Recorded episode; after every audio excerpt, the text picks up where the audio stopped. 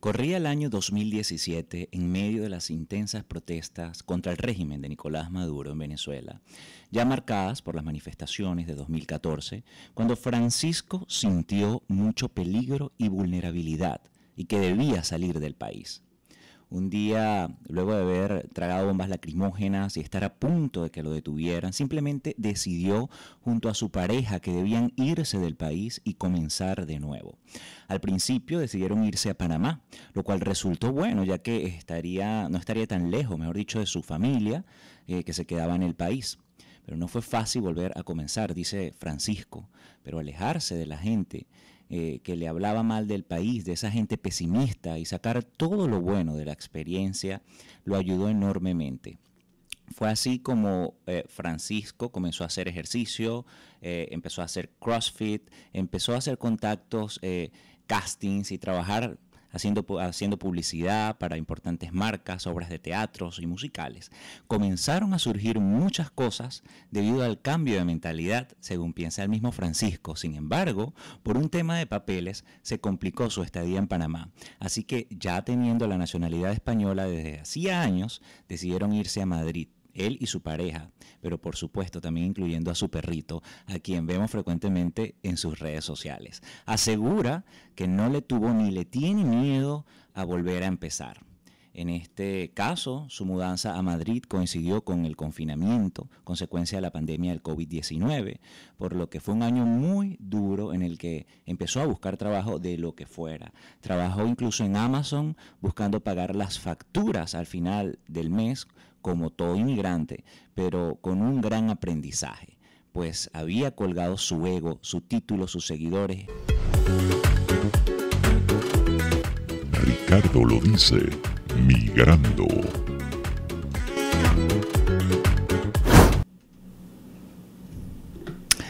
¿Qué tal amigos? Les saluda Ricardo Sánchez Silva, arroba Ricardo lo dice. Bienvenidos a este segundo episodio de este podcast. Ricardo lo dice migrando, en el que tratamos de pues brindarles a ustedes eh, experiencias migratorias de personas que han salido venezolanos, que han tenido que eh, dejar el país y emprendido desde cero otra vida en otro país, en otra ciudad en otras localidades y pues allí escuchaban ustedes la historia de Francisco León, eh, pues eh, que bueno, le doy desde ya la bienvenida a, este episodio de Ricardo lo dice, emigrando. Muchísimas gracias Francisco por estar aquí con, conmigo.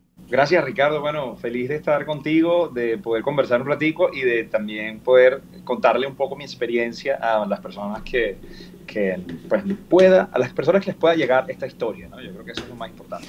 Sí, para los que no son venezolanos y quizás quieren tener un poquito más de contexto eh, sobre Francisco, yo estoy seguro que la mayoría de los venezolanos te conocen, pero eh, fíjense, Francisco eh, es actor, modelo, conductor de televisión, cantante incluso, y salió a la luz pública en 2004, si no me equivoco, fue ese año cuando ganaste el Mister Venezuela, correcto.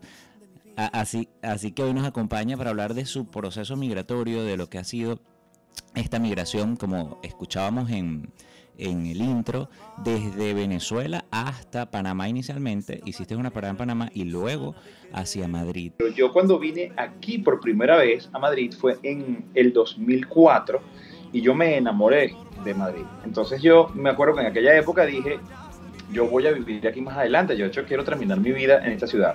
Entonces, claro, vine en esa época, en el 2009, y luego por trabajo, por muchas razones, volvimos a Venezuela, pero, pero bueno, ya como tú lo has descrito hace rato, pues había muchas cosas que estaban alrededor de, de nuestra estancia en Venezuela, cosas que terminan cansándote, que te terminas agotando, eh, porque hay mucha gente que se adapta y bueno, en mi caso yo no, no quise adaptarme, llegó un momento que todo me, me, me agotaba, el ir al supermercado, el, el, batallar con las, con, pues con las cosas más pequeñas y con las, hasta las más complicadas, ¿no? Ya el hecho de estar en un país, en una ciudad eh, donde salir a la calle es una ruleta rusa, entonces eso comenzó también a darme vueltas en la cabeza y, bueno, luego de Panamá, pues venirnos a, Madrid era por, por temas de papeles, que lo hacía muchísimo más cómodo, porque ya tenía la residencia española, entonces, eh, pues hay muchas cosas que se convierten en ventaja, ¿no?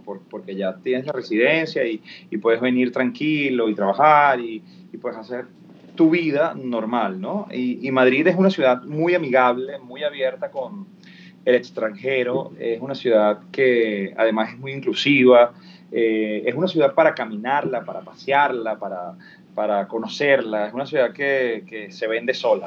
Tú, tú pasaste por, por Panamá y quería preguntarte de Panamá porque sabes que uno escucha mucho de Panamá.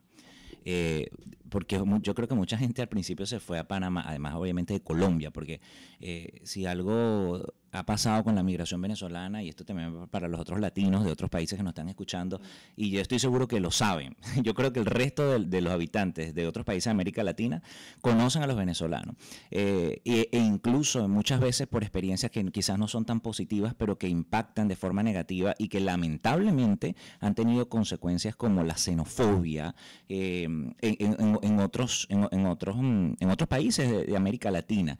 En este caso, en Panamá, se ha llegado a escuchar incluso de discriminación o xenofobia oficial. O sea, eh, es una cosa que eh, uno, uno, uno, uno, se sorprende, ¿no? ¿Cómo tú, en ese momento tú viviste algo de eso antes de irte a, a España? Mi experiencia también fue distinta eh, porque estaba vinculado al teatro, a, a, las, a, las, agencias de publicidad, etcétera. Y eso pues me permitió también vivir quizás una historia distinta, pero eh, sí era testigo de muchas cosas. Por ejemplo, eh, una diputada, eh, Zulay Rodríguez, ella mm, pues siempre está dándole palo a los venezolanos, o sea, siempre está en el Congreso hablando en contra, no de, de, todos los inmigrantes, habla específicamente de los venezolanos. Entonces eso era bastante duro, era bastante difícil, a muchas personas los agotó. Eh, bueno, además, eh, sabiendo que eh, los venezolanos llevamos a Panamá mucho de nuestra cultura, llevamos además una inversión bien grande, porque la primera ola de, de, migración a Panamá desde Venezuela fue muy bien recibida porque era también una, una migración que venía a invertir, que iba a invertir. Entonces, claro, eso pues fue muy bueno, obviamente, para Panamá, porque crearon, pues se hicieron edificios, eh, hubo constructoras venezolanas, eh, se crearon restaurantes, eso a su vez genera empleo y, y bueno, una serie de, de cosas que, que, que, benefician a la sociedad o que beneficiaron a la sociedad panameña. El tema estuvo cuando llegó como una tercera ola, porque la segunda ola fue como de profesionales, y la tercera ola fue pues eh, mano de obra, eh, ya, ya era otra, otra, mm, otro tipo de profesiones que además fueron eh, llegando a Panamá desde Venezuela, que a ellos también los fueron como molestando porque también comenzaron a buscar trabajo en lo que había. Entonces eso fue lo que también creó como un poco de esa xenofobia que sí sí la viví, sí la vi, o sea, sí sabíamos que estaba allí, latente, de hecho a veces, pues decir que eres venezolano, eh, pues tenías como cierto recelo, pero yo, hablándote desde mi experiencia con amigos panameños, fue muy buena, yo hice grandes amigos panameños que les tengo muchísimo cariño, que estamos pendientes de vernos y que además me hicieron conocer muchísimo de la cultura panameña y, y me permitieron conocer mucho más de lo que de lo que se habla a nivel internacional, porque de repente, pues muchos conocemos así, se habla del canal, se habla, eh, eh, de, bueno, de muchas cosas que uno las tiene como más cerca y de referencia, pero por lo menos el carnaval de las tablas, yo no sabía que, que había ese amor en el carnaval de las tablas, esa pasión del panameño por ir hasta las tablas, que es un pueblo, y donde hay unos carnavales que son muy famosos. Además están las reinas, de, eh, que son bueno, una pasión también muy grande del panameño por esas reinas que, que, que para nosotros los venezolanos sería como las mises, eh, y ellos, bueno, la reina de calle arriba y la, la, reina de calle abajo, que son las que están en competencia constantemente. Entonces yo, por, como te digo, bueno, traté también, como, como lo dijiste al inicio, de rodearme de posibilidades positivismo, de gente que me hablara bien, de gente que, que pudiera hacerme entrar como en esa, en esa onda de crecimiento, eh, de aprendizaje, y así lo disfruté. Yo creo que eh, eh, esa fue mi forma de, de encarar ese, ese, nuevo momento de migración, ese volver a empezar, porque ya lo había vivido en el 2009 cuando, cuando me había venido a Madrid, este, y ya y lo había vivido también en un momento cuando yo vivía en Dublín. Yo viví en Dublín en, en el 2002, 2003. Eh, me acuerdo que, claro, me fui también eh, a estudiar inglés y, claro, iba, en, por supuesto, mucho más joven y dispuesto a todo. Trabajé camarero, trabajé de modelo, trabajé un poco de todo y, y lo disfruté muchísimo, pero también siempre es un empezar y eso es algo que no todo el mundo está dispuesto a hacer y lo entiendo. Ya hay mucha gente que conozco que está eh, en, muchos lugares y me dice, mira, yo estoy ya cansado, yo no vuelvo a empezar porque, porque me agoté, porque fue difícil y porque ya conocí a todo el mundo. Y tienes razón, eso va a depender muchísimo de, de, muchos factores, ¿no? Yo creo que también hasta, hasta del grado de compromiso que tú tengas con, con bueno, contigo mismo, ¿no? Va a depender muchísimo. Ahora, quería preguntarte, eh, con respecto a la migración en, en, Madrid, ¿no? que es la ciudad donde tú vives ahora, eh, ¿hay alguna hay diferencia? Eh, porque, bueno, obviamente estamos hablando de otro continente, estamos hablando de que quizás hay migrantes de otras partes del mundo, no solamente de América Latina. Entonces, saber un poco, ¿cómo ves el migrante en Madrid en, comparación con otros lugares donde han estado, en este caso Panamá, ¿cómo es el migrante de allí? ¿De qué países provienen? Eh, ¿cómo, cómo, ves que están ubicados? ¿Cómo es la, o el trato, mejor dicho, a, los, a, los, a los inmigrantes en, en Madrid? Mira, como te digo, Madrid es una ciudad muy inclusiva, muy, muy cercana eh, con el extranjero. Entonces, claro, hay gente de todas partes. Hay gente de, Europa, eh, muchísima gente, eh, bueno, de, hay rumanos, muchísimos rumanos, que es una comunidad grande que, sé que hay, polacos. Eh, bueno, de las comunidades más grandes también están los marroquíes, está, bueno, los colombianos, los venezolanos, nos hemos convertido también en una potencia imagino que han crecido mucho los venezolanos, como en, como en todas las ciudades de, distintos países del mundo. Muchísimo, muchísimo. Es impresionante porque yo a veces le digo a, la gente que conozco, le digo, pero es que voy caminando y es que el camarero, el que está en la entrada del, del restaurante, el, el vigilante, el, el, el bartender, eh, sales de ahí, de ese local en pleno centro y vas caminando por una plaza famosa por Callao y entonces el que te está hablando aquí es venezolano, que está haciendo turismo, pero porque vive en Valencia, pero aparte está más adelante un venezolano diciendo, entra al restaurante tal a comer comida colombiana. Eh, hay venezolanos por todas partes, que llama muchísimo la atención. Y de hecho, eh, cuando yo viví aquí en el 2009, entre 2009 y 2013, yo me acuerdo que la gente me decía, no, es que aquí no hay casi venezolanos, eh, aquí hay muy poquitos. Yo me acuerdo que nosotros teníamos como un chiste que decíamos que, que éramos eh, Boris Izaguirre, Carlos Bauta, y Reyes y nosotros. Eh, que estábamos en esa época. Y ya después, claro, obviamente cuando llegamos en esta época es que es demasiada gente, muchísimo, por todas partes, por donde camines, por Gran Vía, por, en las tiendas, saliendo de las tiendas, este, y bueno, trabajando en todos los lugares. Yo que trabajé en Amazon, como tú lo contaste hace rato, en Amazon la cantidad de venezolanos era impresionante. Nos convertimos en una potencia allí en Amazon España y, claro, estamos en todos lados, en todos los departamentos, en, todas partes.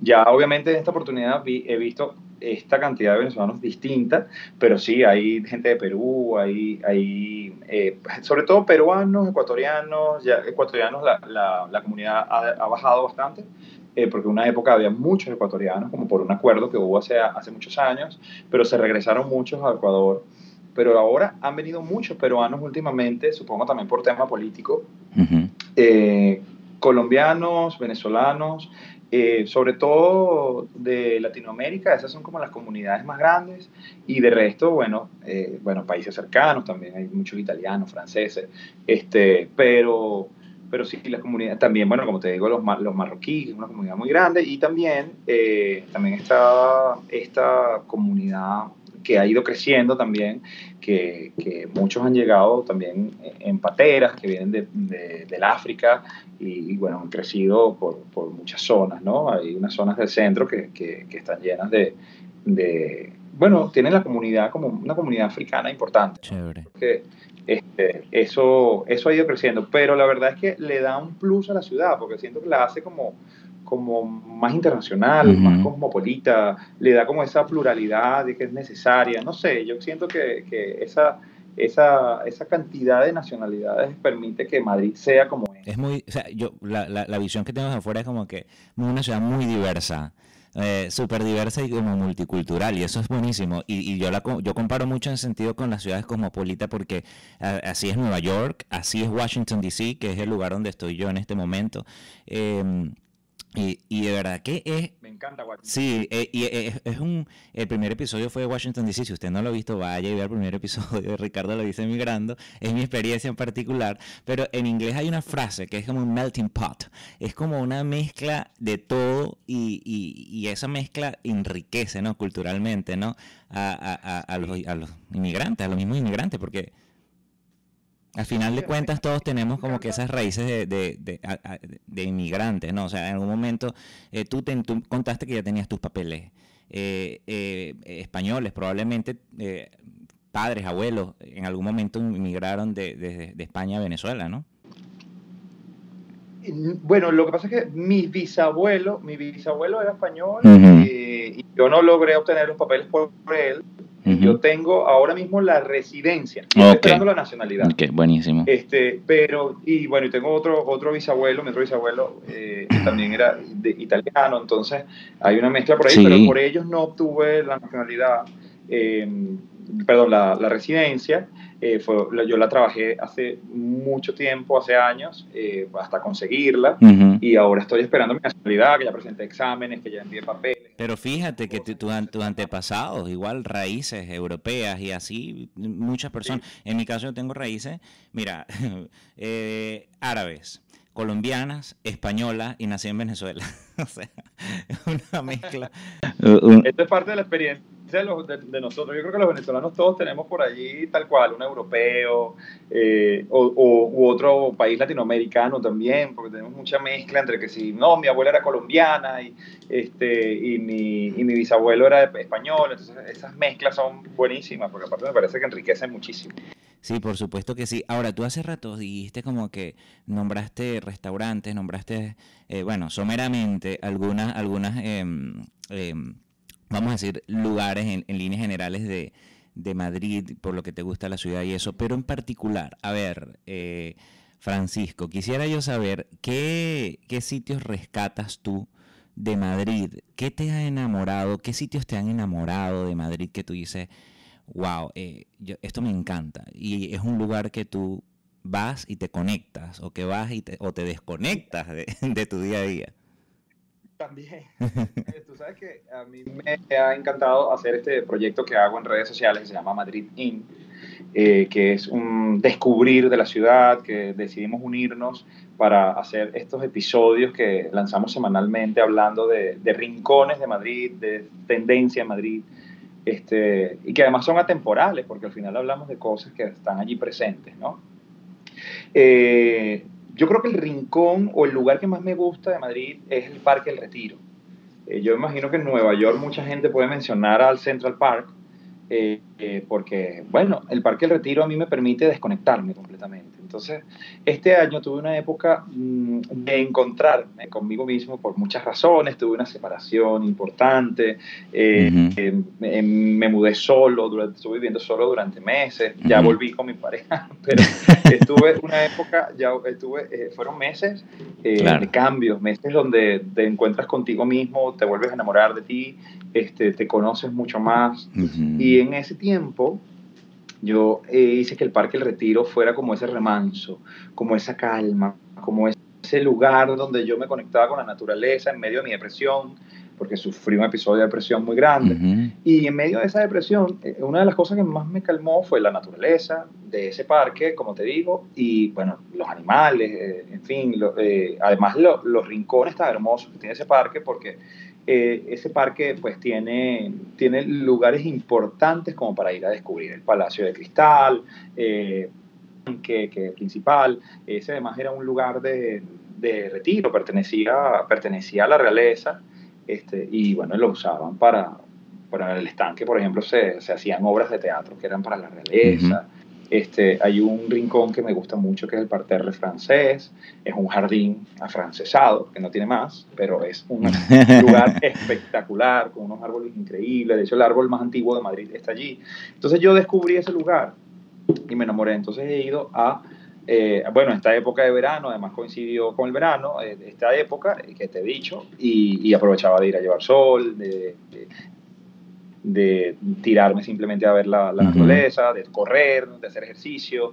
Este, y, bueno, ha sido maravilloso, pero ha sido ese lugar de Madrid que me ha eh, desconectado y reconectado. O sea que literalmente tú has usado este lugar que me estás hablando anteriormente como un retiro, para ti un retiro personal tuyo, ir allá. Ha sido un retiro un retiro personal, ha sido un retiro espiritual, ha sido, eh, de verdad que ha sido eh, parte de, de, este proceso y va a ser muy importante el resto de mi vida por, por lo que significó este año. Tú tocaste, tocaste un tema, wow, Francisco, que es clave para todos los inmigrantes y es depresión.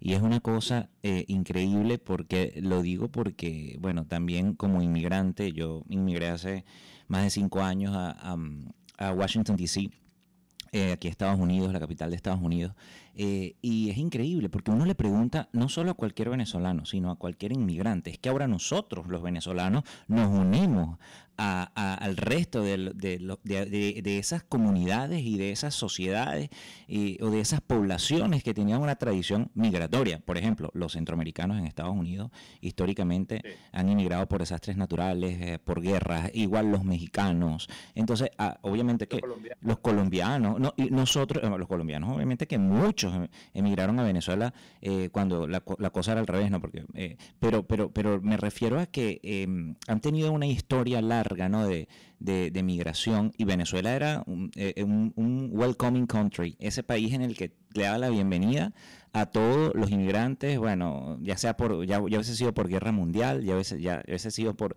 por lo que fuera, ya vinieran de Europa o el resto de América Latina pero la depresión es algo con lo que la depresión yo no sé si llamarlo como un síndrome eh, algo postraumático de un evento eh, que ocurrió porque tú tuviste que separarte de tu familia de tus afectos de tu y empiezas a verte solo como tú lo dijiste eh, te ibas a ese lugar porque te sentías mal porque estabas deprimido y en ese, ese, ese era tu lugar de retiro. Pero em, eh, ¿Cómo tú afrontas esto y, qué otras experiencias has visto de otros inmigrantes que tú digas, sí, mira, Ricardo, esto en efecto es así, todos pasan por una fase y antes de adaptarse, yo imagino que ya tú debes estar más adaptado, ¿no?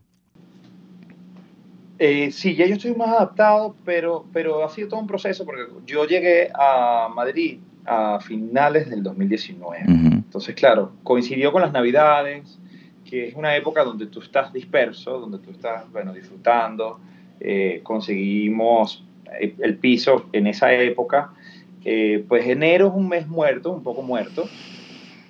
En febrero ya estábamos, bueno, intentando realizar cosas. Yo estaba en mis procesos buscando las opciones, eh, metiéndome en mi onda positiva, como la había hecho en Panamá.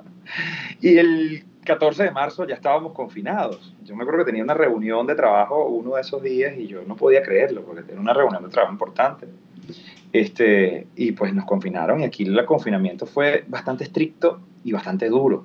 Y era una semana tras otra y después dijeron 14 días y después entonces claro, y así iba pasando el tiempo y yo decía, Dios mío, ¿qué es esto? Y por eso este, hubo un momento que dije, bueno, yo tengo que hacer algo. Ya sabía que Amazon estaba trabajando eh, sin parar, porque era el momento en el que más estabas trabajando, porque la gente estaba confinada. y, bueno, envié papeles y entré. Pero bueno, fue una mezcla de cosas, porque entonces también trabajar en algo que nunca había hecho, porque siempre había estado involucrado con la comunicación, eh, terminó haciendo cajas y sobres durante 10 meses, un proceso bastante mecánico, eh, que, bueno, donde aprendí mucho, porque además conocía gente maravillosa de todas partes del mundo. Y bueno, terminó, terminó también eh, pues entendiendo que todos estos procesos, porque esos, esos meses te culminaron pues en mayo de este año, pero entonces todos esos procesos incidieron en muchas cosas, en mi relación, en, en el día a día, en la depresión que te termina dando, porque si estás llegando a un lugar, vienes con la mente positiva, pero te encuentras con confinamiento, eh, con pandemia, eh, con una crisis mundial económica eh, que además nos golpeó por todas partes. Entonces, claro, la depresión allí es inevitable. Yo siento que cuando más he hablado yo de depresión con mis amigos, cuando más he hablado de ansiedad con mi familia, con mis amigos, es en esta época. Ha sido una época dura, no solamente como, como migrantes, una época dura en general para todo el mundo. Entonces, esas dos cosas se unieron para hacer que, bueno, en el caso de nosotros, hablo del ejemplo de los venezolanos porque son los que más conozco y los tengo más cercanos, bueno, además que te pegue y te golpee, la realidad de salir y empezar de cero también es la realidad mundial, el golpe de una pandemia, el de un confinamiento, de, de dónde saco el dinero para pagar esto, para pagar aquello, gente que conozco que terminó viviendo en las calles durante un tiempo, porque fueron tiempos muy duros.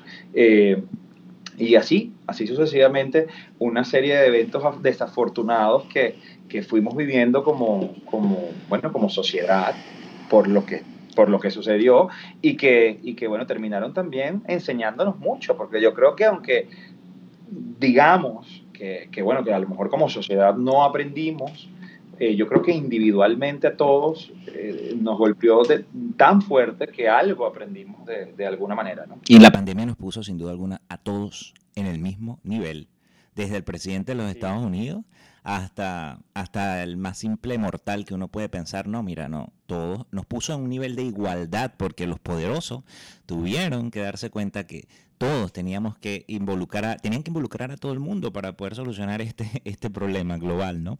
Este, entonces, eso, eso es clave allí. Francisco, si tuvieras que resumir algo breve que tú dijeras, mira, yo sé que todo no es color de rosa, me parece maravillosa eh, tu experiencia eh, eh, con por lo menos este sitio que encontraste como retiro, lugares que has encontrado que em, te dan paz o que te han ayudado a ti en tu proceso migratorio. Em, pero si tuvieras que decir lo que no es quizás tan bueno que tú dices, bueno, Madrid tiene todas estas cosas maravillosas, pero como sabemos que todo no es color de rosa, si hay gente que está pensando en migrar a Madrid, ¿qué le dirías? Eh, que bueno, mira, tienes que tener quizás atención con algunos elementos o desde el punto de vista, no sé, legal, desde el punto de vista de procesos que tengas que seguir o, comunidad, convivencia, etcétera, ¿no? Que tú digas, mira, hay algunas trabitas, estas trabas por aquí que tómenlas en cuenta antes de venirse. Mire, yo sí hay algo que le digo a la gente, en primer lugar, que, que, España, bueno, los sueldos son, eh, pues, pues llegas a mil euros y bueno, por eso es tan famoso el mileurista. Eh, con eso te da para vivir, vives, no, no vas a ser rico, eh, probablemente te cueste comprarte ciertas cosas, pero ya queda pues hacer cosas extras que te puedan, que te puedan ayudar, ¿no?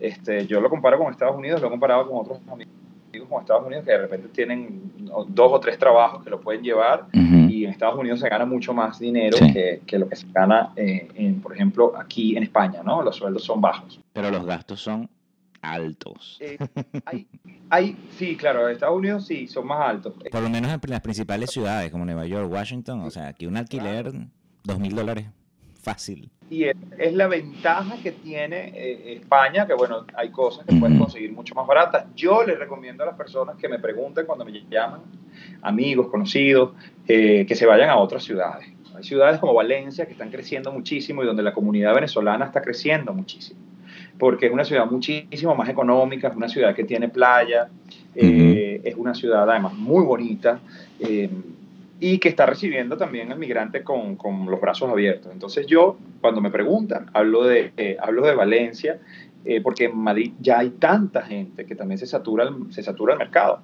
Eh. como dice Barcelona, pues, por ejemplo, son ciudades que, que tienen gente de todas partes del mundo, que sí, es maravilloso vivir allí, pero tienes que estar consciente de que, bueno, que va a ser más difícil conseguir trabajo, ¿no? Aunque siempre vayamos con lo importante, y siempre lo recomiendo, es ir con, la mentalidad, con, actitud positiva. Eh, nosotros, digo nosotros, porque el equipo de Madrid In, que es el proyecto que hago para redes, hemos hecho una serie de live, hice una serie de live durante un tiempo los lunes, que hablaba de vivir en España.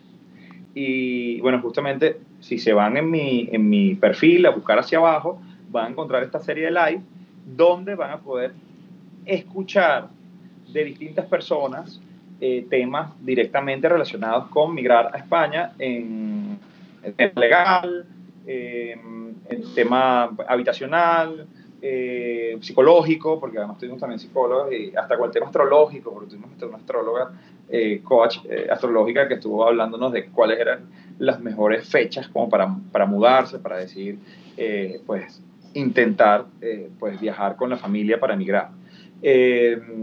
Pero sí me parece eso, que tienes que tener muy claro qué es lo que vas a hacer, eh, bueno, obviamente si vienes con dinero, yo creo que eh, una alternativa es venirte como inversionista y si no, pues buscar eh, a un buen abogado. Hay, hay muy buenos abogados que trabajan el tema legal, que no son costosos, pero que te van a hacer la vida más fácil. Eso siempre se lo recomiendo a la gente, porque después llegas y estás como, como dando patadas y, y, y no sabes realmente dónde agarrarte pero si llegas, yo tuve una abogada que de verdad no, no era nada costosa. Francisco, ¿cómo es tu día a día? Y para eh, en Madrid un día a día tuyo que alguien quiera saber como que, mira, vamos a ver cómo es el día a día de Francisco en Madrid. Y para, si tú quieres contarme algo, alguna anécdota de las cosas que tú haces a diario, ¿qué mejor forma de saber qué hace Francisco que lo que publica en sus historias? Vamos a ver la historia. Ahí estamos. Bueno, aquí estamos viendo una historia de Francisco, dice babeado por Maximiliano. Tiene, creo que se hizo tío por primera vez y está ahí. ahí estamos viendo las historias. las ah. historias de sus últimas 24 horas.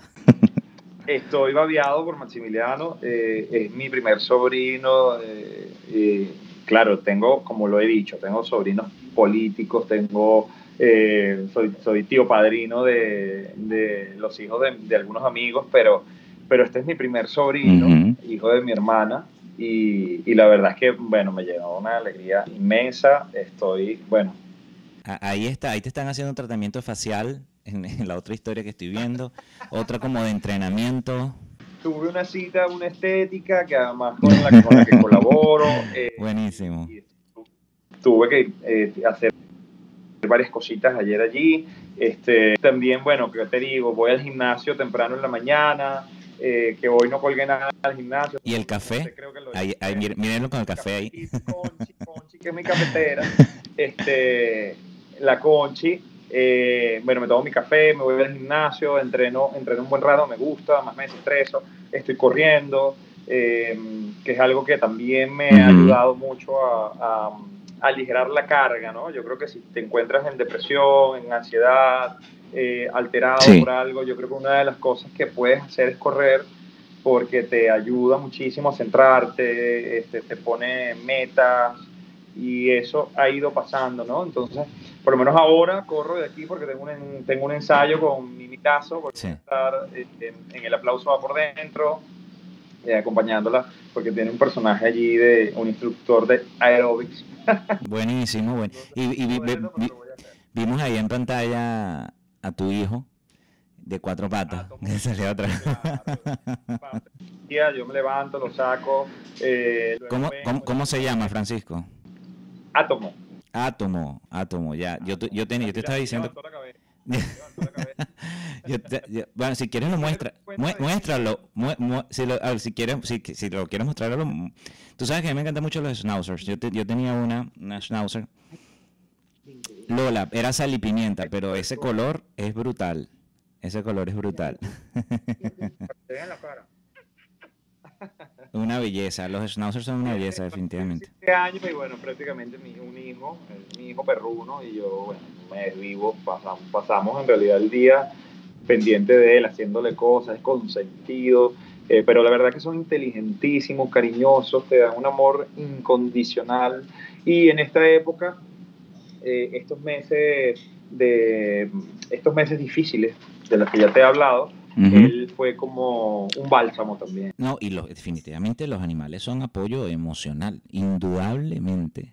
Creo que era Mahatma, Gandhi que decía que eh, la grandeza de un pueblo se medía por el amor que le tenían a los animales. No quiero dejar por fuera algunos puntos eh, antes de, que, de, despedirte. Yo sé que tienes una agenda muy ocupada. Más bien, gracias por, eh, por, estar conmigo en este segundo episodio de Ricardo lo dice. Si usted no ha visto a Átomo, si usted no ha visto las imágenes del proyecto de Madrid IN que tiene Francisco, porque está escuchando este podcast, que por cierto puede escucharlo por, por Apple, Apple Podcast, por, por, también por Google Por eh, Spotify, por, em, por las distintas plataformas ¿no? Eh, de podcast. Y usted quiere verlo, pues puede irse al canal de YouTube de Ricardo Lo Dice eh, o en, las, mis redes sociales, arroba Ricardo Lo Dice. Em, cuéntame un poco de, qué, otro, en qué otros proyectos estás, porque obviamente también has cantado, has actuado, has presentado. Además, un texto que estoy todavía puliendo y terminando que se llama Vereda 10 que también quiero colgar en las plataformas. es una especie de, eh, sí, no voy a decirle un libro porque eh, me suena mucho, pero es como un, es un texto que he estado escribiendo desde hace un tiempo y que, bueno, habla de, de cosas de mi infancia ah, hasta que me dieron en la infancia hasta el, el, momento de la adolescencia donde le confieso a mis padres que soy gay y, y bueno, tiene un poco, un poco de todo, ¿no? Eh, tiene momentos graciosos, momentos muy tristes que, que, que he vivido y bueno, eh, también, a ver, ¿dónde, ¿en qué más estoy? Yo creo que ya. Eh, eso, definitivamente tiene que convertirse en un libro, porque eh, una historia como para compartir, ¿no? Sí, porque yo creo que le puede funcionar a alguien. la decisión de salir de Venezuela la tomaste junto a tu pareja. Eh, ¿Cómo contrastas, por ejemplo, la situación en cuanto a derechos, visibilidad, recursos para la comunidad LGBTQ en Venezuela y en Madrid? Porque en Madrid es conocido como que son otro, otro mundo, ¿no? O sea, es como Washington, D.C., es una ciudad súper LGBTQ friendly. Sí, totalmente, es muy abierta. Madrid, bueno, obviamente hay una serie de, eh, de batallas ganadas ya y adelantadas, eh, no todas, todavía falta, todavía ha habido pues casos de, de chicos que, bueno, crímenes, crímenes de odio, sí. que los golpean, que han recibido eh, eso aquí. Imagínate lo que puede significar eso. Triste. Eh, pues nada, yo creo que visibilizar el que salgas del closet o que, o que hagas público pues, tu orientación sexual, yo creo que eso puede ayudar a muchos eh, porque también les enseña que, que, hay más gente, que hay gente que ha logrado cosas, eh, que, bueno, que te puedas sentir además identificado, apoyado eh, y bueno, también convertirte en una voz, porque el hablar de esto también ayuda a muchos y creo que eso es parte de lo que quería cuando, cuando lo hice, parte de lo que tenía en mente y, y sí, la diferencia es grande. En Venezuela hay un montón de cosas por hacer. De hecho, eh, en un país socialista no se entiende que no se discutan leyes que beneficien a la comunidad. Eh, bueno, primero tenemos que primero hay que empezar por tener un estado de derecho y una democracia para poder discutir eh, igualdad no en términos de igualdad de género minorías etcétera. Y eh, de sin duda alguna le, le falta mucho no y, y, es algo Francisco que de verdad te aplaudo, porque en un mundo en el que tú no tienes que decir que a ti te gusta la torta tres leches y no la de chocolate para que la gente te acepte o no, ¿no? O sea, en el que realmente eh, hablamos de que tu orientación o tu identidad de género debería ser simplemente como otra preferencia más, pero el hecho de visibilizarla tú como figura pública ya, eh, ya básicamente es como que muestras de que eh, no, no, no, tienes nada, no tiene nada diferente en términos de, de, preferencia porque es como que, bueno, mira, o sea, a mí, me gustan los perros, te gustan los gatos, y es como simplemente no tiene nada que ver con la calidad humana, o sea, y, a veces la gente, por un tema de prejuicios, ¿no? Hace estas vinculaciones, pero sin duda alguna que visibilizarlo en, en, en una sociedad donde la eh, heteronormal, donde heteronormativa, ¿no? Eh, básicamente eh, es esencial, así que te aplaudo por, por ese por, ese trabajo que además tú vienes haciendo, eh, comunicando a través de tus redes sociales que ahora tienen un poder grandísimo. Eh, mira, cosas claves, puntos claves, ya. Porque sé que vas a salir corriendo y no quiero que llegues tarde por mi culpa. Hagamos un ejercicio que constantemente se hace en la vida real con una persona que quiere migrar al lugar donde estás viviendo uno y se trata de, bueno, preguntas frecuentes que te hacen, que muchas dudas, como que tú estás viviendo allá, ¿Y qué tal esto? ¿Qué tal aquello? Ok. ¿Cómo evalúas, por ejemplo, la y si quieres me respondes concretamente, eh, de manera tal de hacerlo lo más puntual? ¿Cómo evalúas la calidad de vida? Y, y, cómo es el día a día en cuanto a acceso a transporte público, salud y educación en Madrid? Mira, eh, es de lo que más me gusta de, Madrid y además que, tiene calidad de vida. Y, bueno, creo que España en general eh, tiene calidad de vida en sus ciudades y eso es algo que, disfrutas cuando llegas porque tienes un buen servicio de transporte, tienes un sistema de salud que funciona, em, eh, la educación también, porque hay, bueno, hay muy buenas escuelas, este, eh, hay escuelas eh, bueno, que son mitad pública y mitad privada también y, salen realmente muy bien de precio, no es nada, nada costoso y también son muy buenos. yo creo que España, por calidad de vida, es una buena opción si deseas o decides emigrar. y es algo que yo le recomiendo a la gente, porque al final yo me fui buscando calidad de vida y la he conseguido. Eh, y, por ahí he visto incluso algún, algunos sitios que promueven la migración hacia pueblos o ciudades de España que, que, están despobladas y que, eh, están como promoviendo eso y eso está bueno porque al final de cuentas tú vas construyendo allí un futuro en un lugar donde hay más oportunidades, ¿no? Porque no está tan saturada como las metrópolis, ¿no? Em, Así es.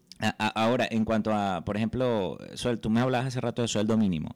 Eh, ¿Cuál es el sueldo mínimo cuánto cuesta alquilar un apartamento, una habitación o un anexo y la proporción, porque aquí en Estados Unidos se dice que el 30%, no deberías pasar el 30%, sin embargo mucha gente lo pasa porque es que son carísimos los alquileres.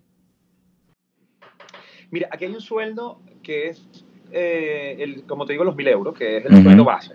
O sea, ese es un sueldo que lo gana la mayoría eh, y depende. Hay mucha gente, por lo menos si vives en el centro de Madrid es muy costoso y el centro de Madrid por lo general vas a tener que vivir en una habitación. Entonces una habitación te puede salir en 300 euros, 350. Eh, eh, pero de repente un estudio en el centro de Madrid, en pleno centro de Madrid, estoy hablando un, pleno centro de Madrid, eh, te puede salir en 600 euros. obviamente ya ahí tienes que ganar por lo menos 1.500 para que, para que te compense. Y eso, bueno, pasa mucho con los chicos que hacen Globo, que hacen eh, Uber Eats, eh, que de repente pues logran eh, ganar mucho más, porque además trabajan todo el día, viven todo el día trabajando, porque es más o menos lo que he escuchado.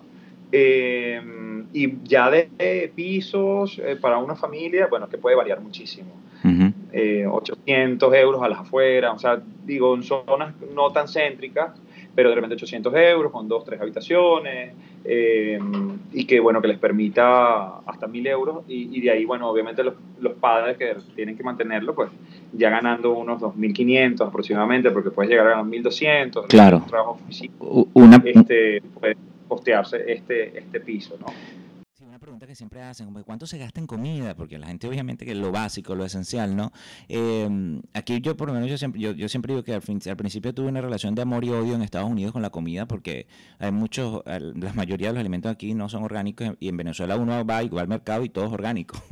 Entonces lo orgánico es más caro, uno come lo que no es orgánico y al final de cuentas terminas engordando también, no solo porque no es orgánico, sino que eh, básicamente aquí la comida chatarra es, muchísimo más barata. En, Venezuela me comentaba un familiar el McDonald's es caro, no, aquí es lo más barato.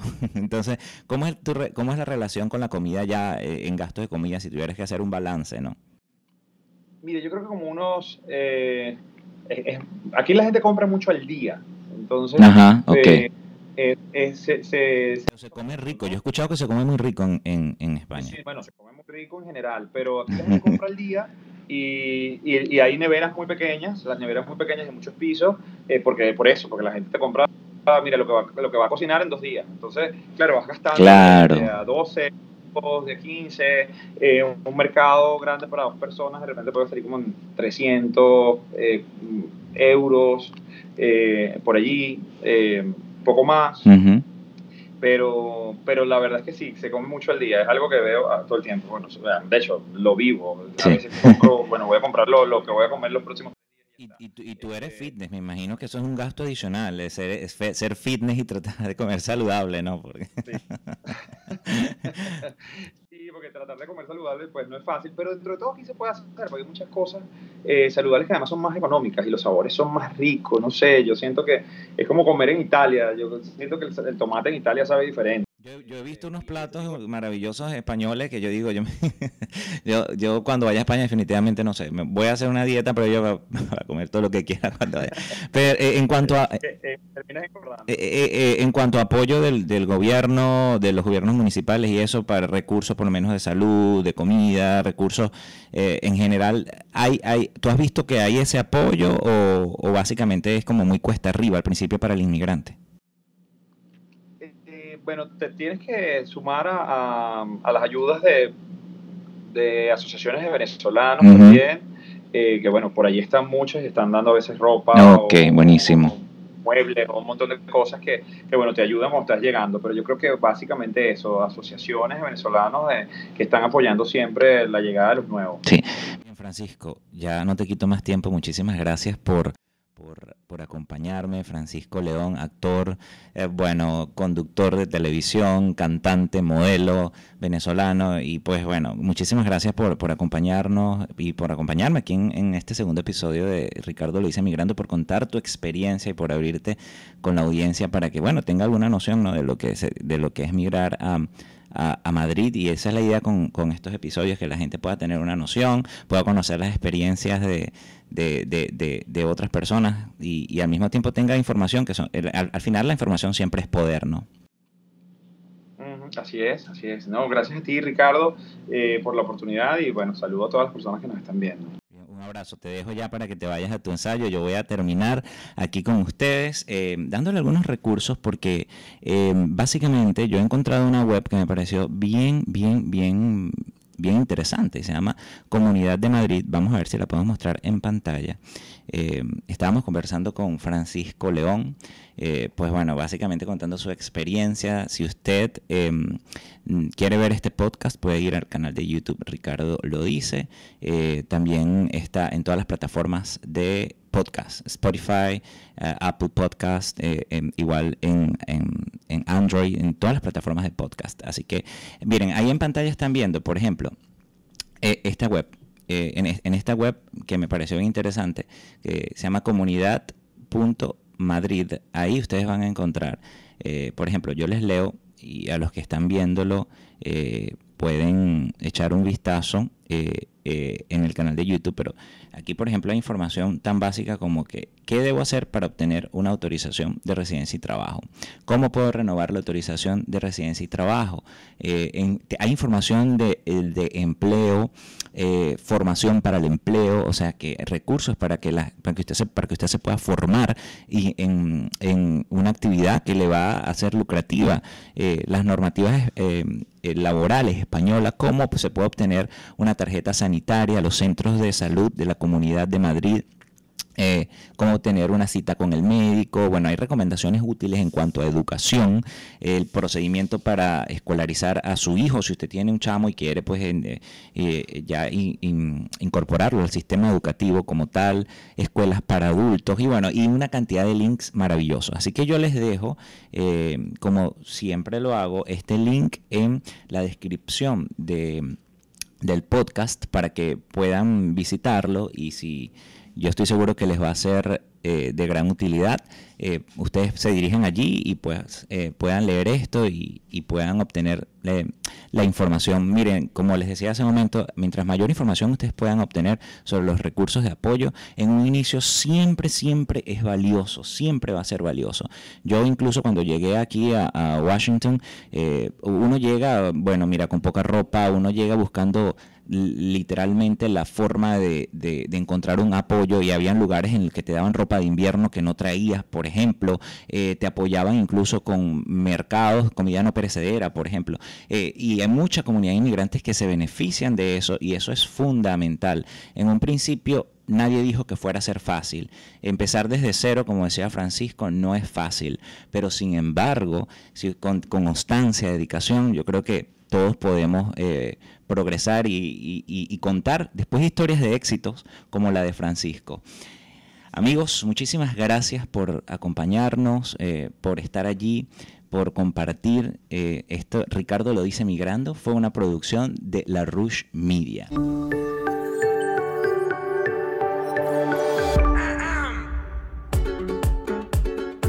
¿Quieres hacer crecer tu empresa o marca personal en las redes sociales? El video en duración corta con promociones a través de campañas de Facebook e Instagram es la solución. Llega a audiencias hipersegmentadas a ese público con intereses específicos con un video de alto impacto e interacción. La Rush Media se encarga de la producción de tu promoción en video o lo que se dice en inglés video ads de tu campaña en las redes sociales. Visita la Media o arroba la Rouge Media USA en las redes sociales, se los dejo aquí en pantalla. La Rush Media convierte tus ideas en movimiento y capta tu audiencia perfecta. En la producción general y locución, quien les habló Ricardo Sánchez Silva, periodista venezolano en Washington, D.C. Si te gustó, comparte este podcast y sígueme en las redes sociales a través de arroba Ricardo lo dice para más contenido. Hasta una próxima oportunidad. Ricardo lo dice, migrando.